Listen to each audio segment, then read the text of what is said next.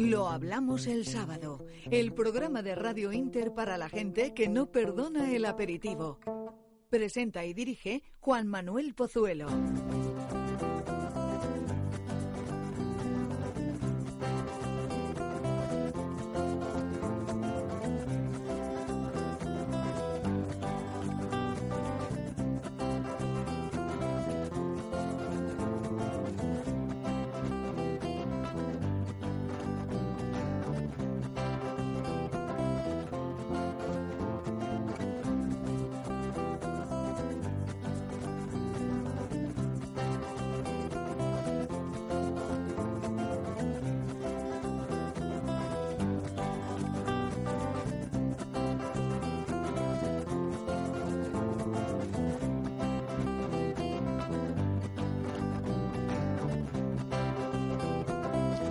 Pues muy buenos días y muy bienvenidos a este Lo Hablamos el sábado, edición del 23 de noviembre de 2013, día, una mañana fantástica, todavía de otoño, aún no hemos entrado en el invierno, fresquita, no, muy buena, Mari Carmen, muy buena, de verdad. Estamos en noviembre, que queremos 30 grados a la sombra en noviembre. Una mañana buena. En el control de sonido, nuestra compañera Raquel Robles, la mujer que se va a encargar de poner sintonía al programa. Un programa, ya les advierto, apretadísimo hoy, porque son muchos los temas y muchos los invitados que van a pasar por estos micrófonos.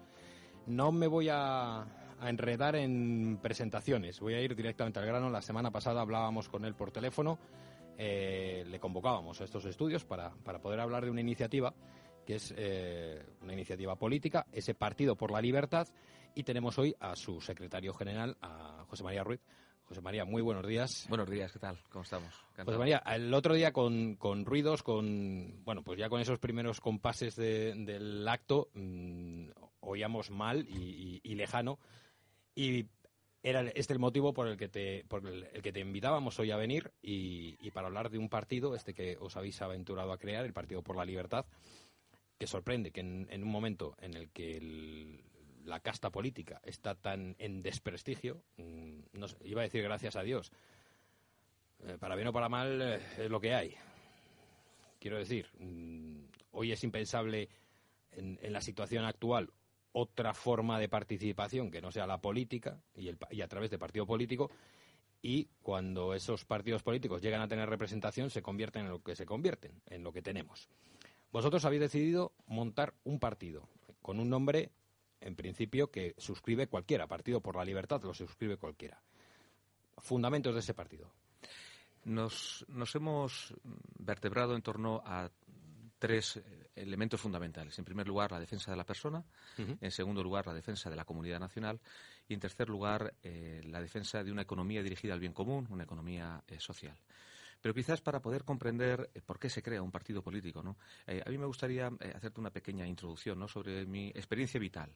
Quizás con eso podamos comprender eh, por qué hay un grupo de ciudadanos que se deciden no enmarcarse en otros partidos políticos, sino de poner en marcha esta iniciativa, porque los tres ejes que nos hemos marcado, digamos que es el problema que nosotros, eh, desde un punto de vista personal, eh, más nos, nos preocupan y consideramos que deben de ser tocados en el mundo de la política, porque el mundo de la política es aquel que viene a influir en el- la legislación, lo que viene a influir en las estructuras, lo que viene a influir en los movimientos sociales y, por lo tanto, mm, digamos que sirve de punta de lanza para eh, poder vender, para poder emitir, para poder difundir unas ideas. Pero luego hay cosas que son muy importantes también, como es una revolución interior. Nuestro convencimiento es que España no se viene abajo porque haya un más o haya un orgullo o si ETA se disuelve se deja de disolver. Probablemente en otros mm, países de nuestro entorno, de, occidentales, estos fueran, no, no serían nada más que meras anécdotas. Como por ejemplo en Francia o en Alemania o en Estados Unidos también hay sus independentistas y también hay sus movimientos em, sociales eh, que dices tú, bueno, es que esto lo que va a hacer es desmembrar esa nación. ¿no? Mm, igual que en España existen otros países. Sin embargo, en Francia eso pasa como una mera anécdota. ¿Cuál es la diferencia entre Francia y España? Que en España el edificio nacional, la estructura, se está socavando porque el agua se está filtrando a través de sus paredes. Y, y esas paredes que tenían que impermeabilizar está constituida por personas. Cuando las personas se vienen abajo, las personas se desmoralizan, cuando las personas eh, solamente actúan por intereses egoístas, ese agua se empieza a filtrar por la estructura nacional y ni los mejores cimientos, como pueden ser los españoles, España es una nación antiquísima, debería tener unos cimientos bien sólidos. Pues bueno, pues ni siquiera esos cimientos serán capaces de ir aguantando ese agua que se va filtrando poco a poco. Y al final no se va a venir España abajo porque hay un MAS o un Orgullo o una ETA, se va a venir abajo ni, ni los partidos políticos ni la banca española. O sea, todos estos elementos que parece que son tan importantes, con una sociedad civil bien sólida, no deberían de socavar la nación. Si se viene abajo la nación es porque la persona, el español, ha ido perdiendo sus valores. Esos valores han desaparecido y al desaparecer esos valores, España se abajo. Lo demás, digamos, que es lo que empuja. Lo hablamos el sábado. Se, se, será incapaz de poder sostener, ¿no? Entonces, por eso nosotros incidimos en primer lugar en la persona es necesario una revolución, es necesario que, el español vuelva a adquirir una conciencia nacional, una conciencia familiar, una conciencia comunitaria, al fin y al cabo. Digamos, un poco el eje de nuestra ideología es lo común, lo, comunitario, frente a la ideología liberal, que es lo que está ahora mismo imperante, que es una ideología eh, que viene a incidir en el egoísmo, en el individualismo. Nosotros queremos rescatar mm, del espíritu español esa solidaridad, esa, comunión que ha venido a caracterizar nuestra historia y nuestra nación a, lo largo de siglos. Entonces, claro, nosotros tenemos una experiencia vital, que es lo que yo te quería decir al principio. ¿no? Mi experiencia vital, yo jamás he intervenido en política, jamás. Eh, tuve una pequeña eh, conexión con un partido que se llama eh, PADE, estuve seis meses. con el PADE, claro, era muy difícil entenderse con mucha gente que estaba allí de profundas ideas liberales, porque el liberalismo, aunque presume de generosidad, luego son unas estructuras ideológicas muy fijas y que es muy difícil hablar con un liberal. Y el choque a los seis meses fue imposible continuar. ¿no? Pero nosotros mm, dijimos, bueno, vale, no podemos continuar, movámonos en el mundo asociativo, creamos eh, Libertad e Identidad. Con Libertad e Identidad hicimos eh, con el CEU un simposio en defensa de la vida y de la familia, hicimos eh, conferencias sobre los valores de la persona. Discúlpame. Llevamos a cabo la la acusación popular contra, contra Garzón en el asunto de la memoria histórica, junto con Manos Limpias, em, el Tribunal Supremo, hubo dos querellas criminales contra Garzón, em, la de Manos Limpias y la que ponía libertad de identidad nos obligó a fusionarnos y yo ya profesionalmente, ¿no? yo soy abogado, eh, llevábamos eh, directamente la acusación, la acusación popular del Tribunal Supremo. Hicimos cosas, hicimos cositas, ¿no? pero esas cosas lo único que hacen es, bueno, sí, tu, conciencia te la mantiene un poco tranquila, pero realmente eso no, no, tiene incidencia. Es necesario intervenir en la cosa pública, en la red pública, en, en, pero fíjate, la eh, política. Has dicho algo interesante porque hoy en día eh, se nos recalca demasiado, yo creo que demasiado desde el poder que en España no hay sociedad civil. Creo que de una forma interesada para que se atomice todo en asociaciones chiquititas que, que seguramente pueden hacer eso. Pueden presentar una querella contra un señor, pero a lo mejor no pueden ir más allá. Sin embargo, vosotros, al final, mm, de, ese paso por asociaciones, por, por sindicatos profesionales y demás, termináis en un partido político. Claro, la sociedad, la sociedad civil, eso, eh, digamos, cuando hablamos de sociedad civil, no, no, no hago esa referencia a lo que eh, suele, pues, la mentalidad liberal, a, em, incidir. Eh, yo no quiero atomizar la sociedad civil, todo lo contrario. Tradicionalmente la sociedad civil de una nación está, eh, estaba articulada pues, a través de gremios, de organizaciones profesionales, em, em, organizaciones religiosas. Todo eso venía a crear toda una estructura muy sólida donde las personas venían a trabajar por su comunidad en los, en los diferentes aspectos que hay en una comunidad que son amplísimos. Eso se ha destruido. Por ejemplo, yo que me muevo en el mundo de la abogacía, lo que es la, estructura eh, jurídica mm, española, donde había colegios profesionales, donde había em, em, existe una judicatura, donde existen eh, colegios de, procuradores, donde em, incidían todo un grupo de personas agrupadas en torno a determinados eh, trabajos concretos que se hacían dentro de lo que es la judicatura, eso ha desaparecido. las últimas leyes vienen a permitir que un administrador administrador de finca puede ser abogado y un abogado puede ser administrador de finca y procurador puede ser cualquier persona. Em, simplemente basta con que tengas una titulación. Todo eso destruye todo ese, ese, entramado que existía profesional. El entramado profesional tiene una ventaja, que es que tiene, tiene, tiene un peso. El momento que tú lo destruyes, te encuentras con abogados distintos. eso sí que está atomizado y, por lo tanto, se diluye la fuerza que pudiera tener profesional esa gente en, en, en personas. ¿Eso con qué se sustituye? Se sustituye con grandes despachos de abogados. Pero claro, ya, ya no estamos hablando de un interés profesional y ese interés profesional es algo que incide en la sociedad, eh, de una forma positiva. Y estamos hablando de los grandes despachos de abogados que vienen a barrer para sí, que lo único que se mueven es por dinero, por interés. Entonces, esa sustitución de las organizaciones profesionales y eh, por, por entramados empresariales de intereses oscuros y puramente egoístas destruyen cualquier tipo de presión, de cualquier tipo de organización que pudiera decir, oiga, pare usted ahí, lo que usted está haciendo con la reforma de la judicatura, lo que usted está haciendo con la reforma del Código Penal, eso no, no debe de llevarlo a cabo. Esa atomización es la que produce precisamente el sistema liberal, que es lo que estamos viviendo en España, que es que han destruido todo, hasta la propia familia, es que la familia también se, se está diluyendo. Entonces, al final, pues te encuentras grupos de presión, dinero, lo que es puro dinero, pues la banca por un lado, los medios de, grandes medios de comunicación por el otro, eh, los partidos políticos que ya vemos cómo funcionan, lo único que quieren es subvenciones para luego defender sus pequeños intereses, em, y al haber destruido esa sociedad civil, pues está destruyendo España. Es una cosa que te voy a presentar, eh, me imagino que los conoces, a tres grandes liberales. Eh, tengo a Manuel Andrino, jefe nacional de la Falange, sentado a tu izquierda, a Carlos Rodríguez, jefe nacional del sindicato TNS, y a Jesús Muñoz, secretario general de Comunicación y Prensa. No sé si aquí la Secretaría General es lo, sí, bueno, en realidad el cargo es jefe, jefe de, jefe, jefe de Comunicación y Prensa del mismo sindicato. Estamos hablando de sindicatos, de organizaciones profesionales, pues ellos pueden, yo os animo a que, a que intervengáis en, el coloquio de forma abierta. Eh, decías, eh, José María, que entre otras cosas, eh, bueno, pues tú le has le has un zarpazo a Garzón. Este tipo de, sujetos, de abogados que tan pronto son jueces como son políticos, como se encargan de causas eh, internacionales y buscan por los rincones a, jefes de gobierno, jefes de Estado de otros países, mm, esto es obra estos son producto de esta democracia. Esto no existe en ninguna otra parte del mundo. Claro. Mm, eh, un juez tradicionalmente aquí en España, yo, por ejemplo, mi padre, mi abuelo, que eran abogados, em, nadie sabía quién era un miembro del Tribunal Supremo. Lo sabían las personas que estaban dentro de la judicatura, las personas que eran profesionales de la abogacía y después, pues me imagino que las altas esferas. Pero el pueblo no sabía quién era un juez. Los jueces se dedicaban a juzgar, se dedicaban a lo suyo. Eh, además es que es una labor eh, que tiene que tener una enorme seriedad, porque si no, en el momento en que eh, parece algo populachero, le pierdes el respeto. Y la judicatura, el juez, debería ser toda una institución.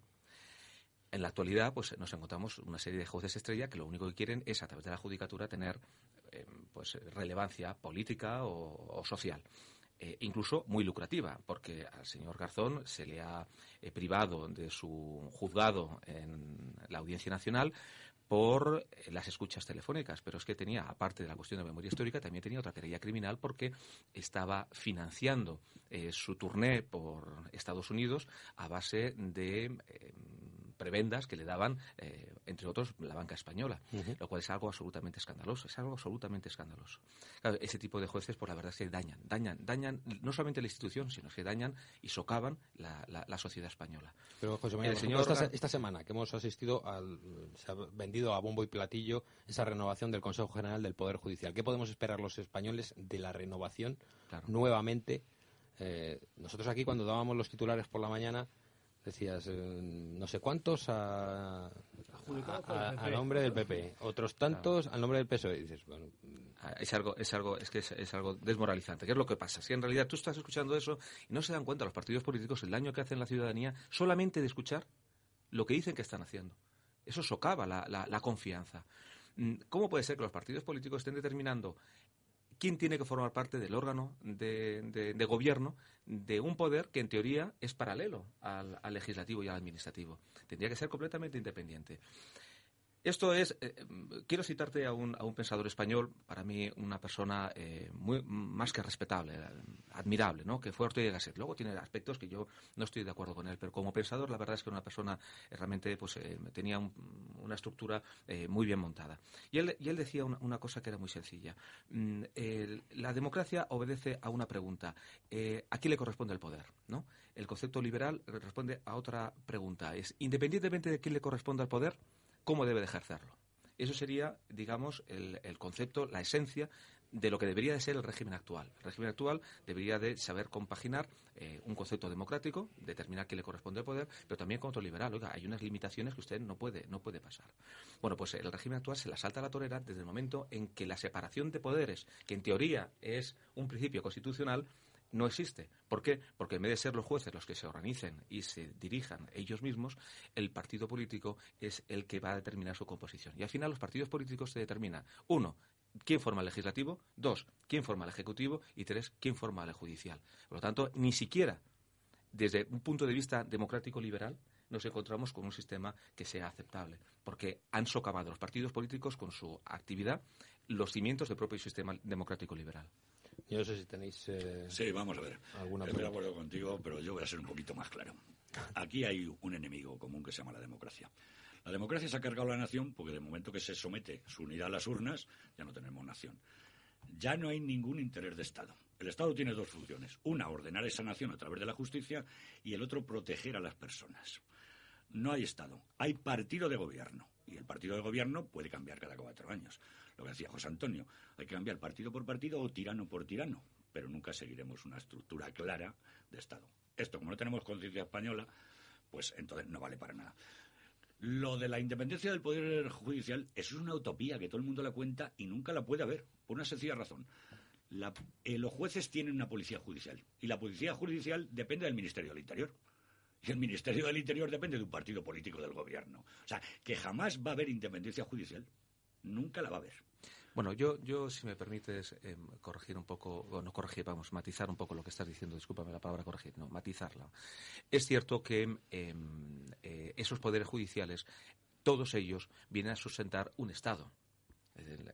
El, Estado es, único, es, el Estado español. A través de la justicia. El Estado, efectivamente. El, Estado es el mismo, es decir, un juez está al servicio de España. Debería de estarlo, vamos a utilizar las palabras adecuadas, ¿no? Debería de estar, razón, desde luego no está al servicio de España, ¿no? Está al servicio de su, propio bolsillo y de su megalomanía.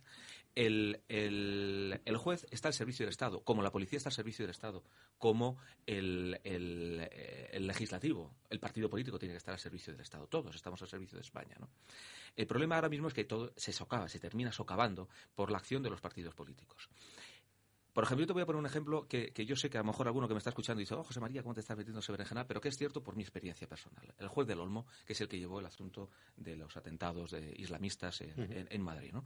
Para mí, eh, yo que he podido trabajar en su juzgado, me he parecido una persona muy competente, muy competente. Era un muy buen juez. En primer lugar, muy trabajador. En segundo lugar, de fundamentos jurídicos muy sólidos. Y en tercer lugar, una persona muy honrada. Ahora bien, si la policía, como tú bien dices, le está engañando si la policía lo que le está diciendo no es lo adecuado porque el Ministerio de, Interior, el Ministerio de Justicia está dando unas órdenes dentro de la jerarquía mm, eh, para que se ejecuten las investigaciones de una forma torticera, pues claro, el primero que se desorienta es el propio juez, porque el juez tiene que confiar en la policía. ¿En qué va a confiar él? El problema no está tanto en, el juez o en la estructura de separación de poderes como que los partidos políticos lo terminan arruinando todo, absolutamente todo. Y el PSOE, para defender esos... mientras que haya partidos políticos, no habrá jamás separación de poderes, pero siempre habrá separación de la nación, porque cada partido es una parte y son antagónicos entre ellos. Aquí tenemos que empezar, como tú bien has dicho, estamos todos de acuerdo, basándonos en la persona como portador de virtudes. No me gusta la palabra valores porque me suena economía de mercado. O sea, de virtudes. Claro, si la empiezas desvirtuando y degenerando porque aquí se degenera desde el mariconeo en la calle hasta la corrupción en los organismos de poder. Efectivamente. Y a todo eso lo llaman democracia y liberalismo. Y es que aquí, aunque son igual, nada es igual. Liberalismo no es sinónimo de libertad, es todo lo contrario, porque el liberalismo te quita hasta el pan. Estoy de acuerdo contigo. El socialismo no es sinónimo de sociedad. Es todo lo contrario. Se jode la sociedad. El comunismo no es sinónimo de común. Es sinónimo de partido que se queda con lo común. Igual que el feminismo no es sinónimo de feminidad. O sea, hemos cambiado todo y no nos hemos enterado de nada y sin embargo estamos muy contentos porque somos libres. Cuando un político te, promete libertad son dos cosas. Una que ya te la ha quitado y otra que de paso te ha quitado la cartera. Entonces, la gente nos podemos quejar, pero yo recuerdo que el lamento del enfermo jamás va a curar una enfermedad. Como si te meten en un hospital y dice, mire, ni le voy a atender, ni le voy a dar cama, ni nada. Eso sí, usted quejese todo lo que quiera que se va a morir en libertad. Verá qué bien se muere usted. Claro. Eso es lo que nos están diciendo ahora. Eh, coincidirás conmigo en que debemos utilizar las herramientas que puedes para poder, eh, para poder llevar a las personas un mensaje distinto. toda en la historia, eh, todos, los, todos los hitos vienen a estar sujetos a un paradigma. No es lo mismo la Roma republicana que la Roma imperial y ni siquiera toda la Roma es lo mismo que la Edad Media o la Edad Moderna. Mm. Ahora mismo, después de, estos siglos, desde la Revolución Francesa, donde se ha ido imperando eh, toda una forma de concebir el Estado, pues ha, extendido un paradigma, un paradigma que, es en el que la gente se mueve. Entonces, claro, es preciso, entiendo yo, utilizar el lenguaje adecuado, las palabras adecuadas, eh, los signos, los símbolos, los colores adecuados, para que la persona que te escuche pueda recibirlo. Te, quiero poner un ejemplo. Em, em, si nosotros ahora mismo, yo por ejemplo, personalmente, ¿no? Yo soy un gran admirador de los tercios de Flandes españoles, ¿no? Pero yo no puedo salir a la calle con un sombrero con una pluma de color amarillo. Bueno, con la pluma sí. con, la, pluma sí que sí, bueno, con la pluma sí. Es posible, ¿no?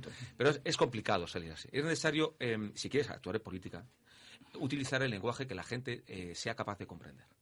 El, el, Partido por la Libertad nos hemos eh, propuesto el crear una estructura Em, de propaganda y una estructura eh, organizativa mm, que nos permita llevar un mensaje positivo a la gente que sea capaz de, comprender. Que en realidad está muy relacionado con su propia vivencia eh, eh, personal, porque el liberalismo lo que nos ha conducido es a un paro galopante, a familias que están completamente desamparadas, a la desestructuración de la familia, por un lado, pero también al desmembramiento nacional, al abuso por parte de la banca y de los poderes económicos. Todo eso la gente lo está viviendo. Lo que pasa es que para poder llegar a ellos tiene que tener un, lenguaje adecuado. Y ese lenguaje adecuado, pues, pues es muy difícil, eh, porque si no te estás estrellando contra una, pared, no tener en cuenta cuál es el paradigma que ahora mismo se vive. ¿no? Mm, yo estoy de acuerdo contigo en que los partidos políticos españoles, eh, fundamentalmente el PP y el, PSOE, y no tiene mucha diferencia UPyD, porque UPyD en realidad es, que se han peleado entre ellos, pero es, una estructura muy similar. Diría que todo el arco parlamentario. ¿eh? Efectivamente. diría que todo el arco, parlamentario. No creo que haya diferencia eh, ni con UPN, ni con Partido Nacionalista Vasco, ni con Ciudadanos. Cuidado con Ciudadanos, que también lo estamos bendiciendo en todos los medios, y cuidado con Ciudadanos. Por eso es necesario, a mi modo de ver, que en esos parlamentos y la gente lo que demanda el pueblo español es, es que exista una voces en, los parlamentos, nosotros tenemos que conseguir llevar esa voz a los parlamentos. En primer lugar, nuestro, nuestra política es municipalista, lo primero. es, es, trabajar los municipios. en principio, cuando, cuando estuviste la semana pasada, el hecho de. Mm, creo que, lo que los que estamos aquí nos declaramos municipalistas, familiares y sindicalistas. No sé si hay estructura natural distinta de estas, pero, pero precisamente el hecho de, ese municipalismo es el que más nos puede atraer hoy en día de un partido político. Y además es que el municipalismo eh, es, es, digamos, lo que más se puede adaptar esta política em, eh, de propaganda y de trabajo se puede adaptar a, nuestra realidad. Es que no existe ningún partido parlamentario eh, que venga a ser una voz discordante con lo que ahora mismo existe en el arco, como has dicho tú, en el, en el Parlamento, ¿no? en, el, en, el, en el Congreso, tanto autonómico como, como local como, como nacional. ¿no?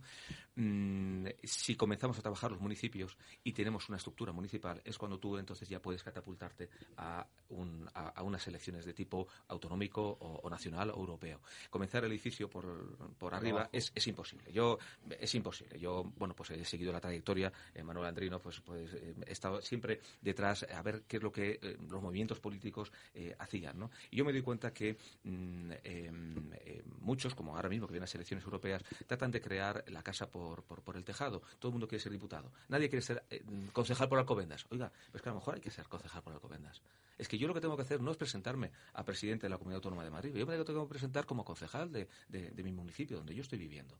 Cuando yo tenga en Collado Villalba, en Parla, en Torrejón de Ardoz y en Guadarrama un entramado municipal, entonces es cuando ya puedes catapultarte, porque esos concejales vienen a realizar una labor muy directa con la gente porque el trabajo que hace el partido dentro de un municipio y el concejal con sus ciudadanos es un trabajo muy directo, muy personal. El que hace el diputado es mucho más abstracto.